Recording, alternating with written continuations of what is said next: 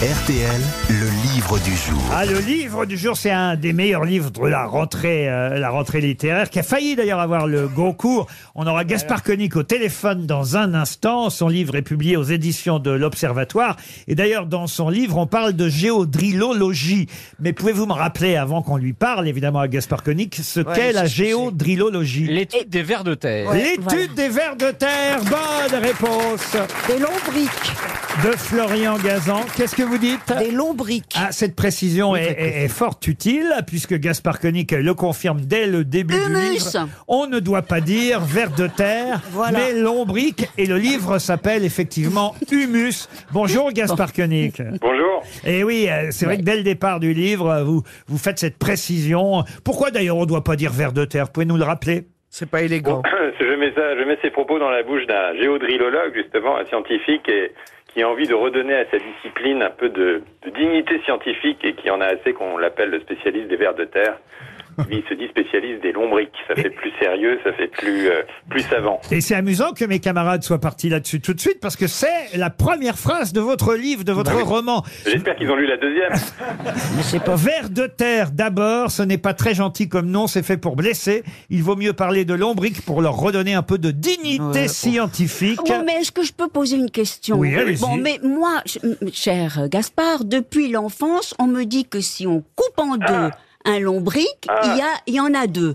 Ah, oui, je suis ravi d'avoir enfin l'occasion. C'est dans le livre. hein. Ah, Je c'est suis dans ravi le d'avoir livre. enfin l'occasion de dire au, au public que c'est une erreur absolue parce que quand on coupe un verre de terre en deux, on n'a pas deux verres de terre, mais on a un verre de terre mort. Voilà ce qui se passe. Ah, Ah bon Et alors la reproduction des Ah oui, oui. c'est intéressant, surtout raconté par ce scientifique qui est face aux deux étudiants héros de votre livre. Et, et après, on va quand même un peu parler de l'histoire, mais c'est vrai que ça démarre par cette, on va dire, sorte de conférence face à des étudiants. Et le spécialiste, euh, Marcel Combe, c'est son nom, parle de la reproduction et il dit, et là, il va choquer une partie, on va dire, de euh, la clientèle étudiante un peu plus woke que les autres, peut-être. Euh, il va les choquer en disant, au, au fond, la reproduction du ver de terre, c'est du sexe homo, suivi ensuite par une PMA entre filles. c'est ça, la reproduction des lombriques?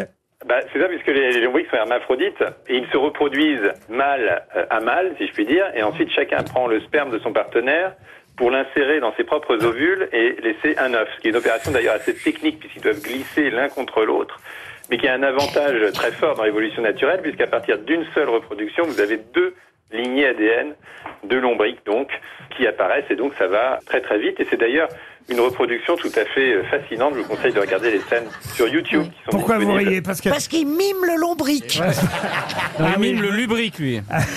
Ben alors, effectivement, ça commence comme ça, ce grand euh, roman. C'est euh, un roman comme on aime, avec une vraie histoire. Deux étudiants qui, qui se rencontrent d'ailleurs à cette occasion. Hein. On ne l'a peut-être pas assez dit dans la presse et, et- et dans les critiques que j'ai pu lire concernant votre livre, mais c'est là où ils se rencontrent. Euh, Arthur et Kevin, hein, c'est bien ça leur prénom, vous me confirmez. Hein. Euh, et alors, il y en a, euh, ils vont avoir un destin évidemment euh, très différent l'un de l'autre, même si effectivement euh, euh, leur destin va être relié par cette histoire de, de vers de terre. Vous pouvez nous ex- nous expliquer ce que font l'un et l'autre, et Arthur et Kevin?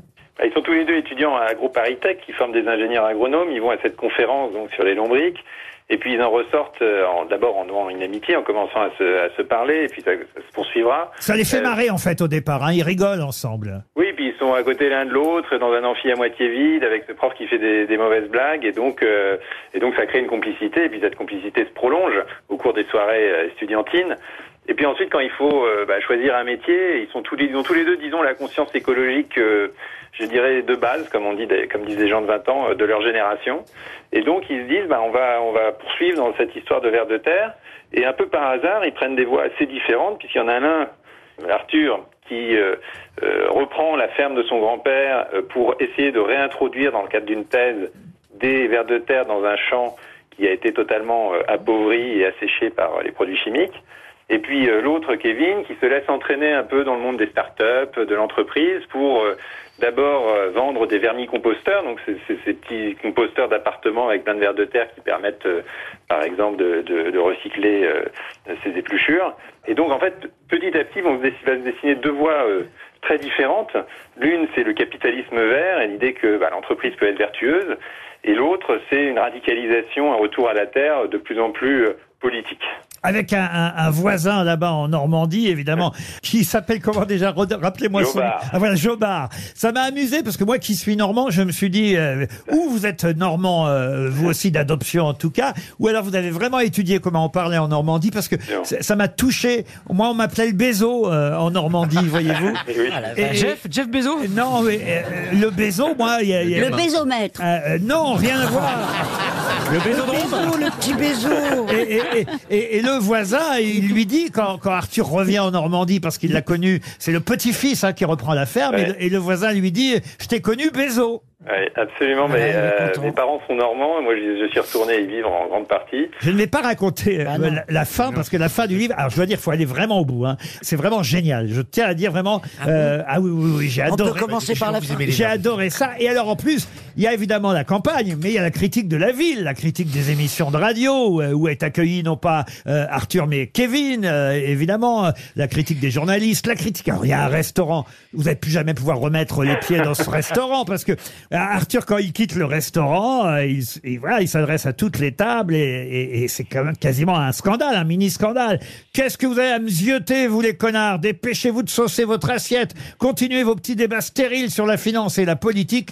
Profitez-en bien jusqu'à la dernière goutte. C'est bientôt fini les conneries des connards. Vous vous souviendrez de vos repas chez Coste quand vous ramperez sur les routes. Et moi, je me souviendrai de vous quand vous me quémanderez du pain et de l'eau. Voilà, euh, pour situer la différence entre les deux personnages. L'un qui a réussi à Paris, l'autre qui, effectivement, est devenu euh, quelqu'un de la campagne. Euh, Au fond, Arthur et Kevin, deux destins que vous nous racontez à travers ce livre qui s'appelle Humus. C'est aux éditions de l'Observatoire. Bravo, Gaspard C'est un Koenig. bon livre. C'était le Merci. livre du jour. Merci à vous. Merci. Vous aimez les grosses têtes Découvrez dès maintenant les contenus inédits et les bonus des grosses têtes accessibles uniquement sur l'appli RTL. Téléchargez dès maintenant l'application RTL.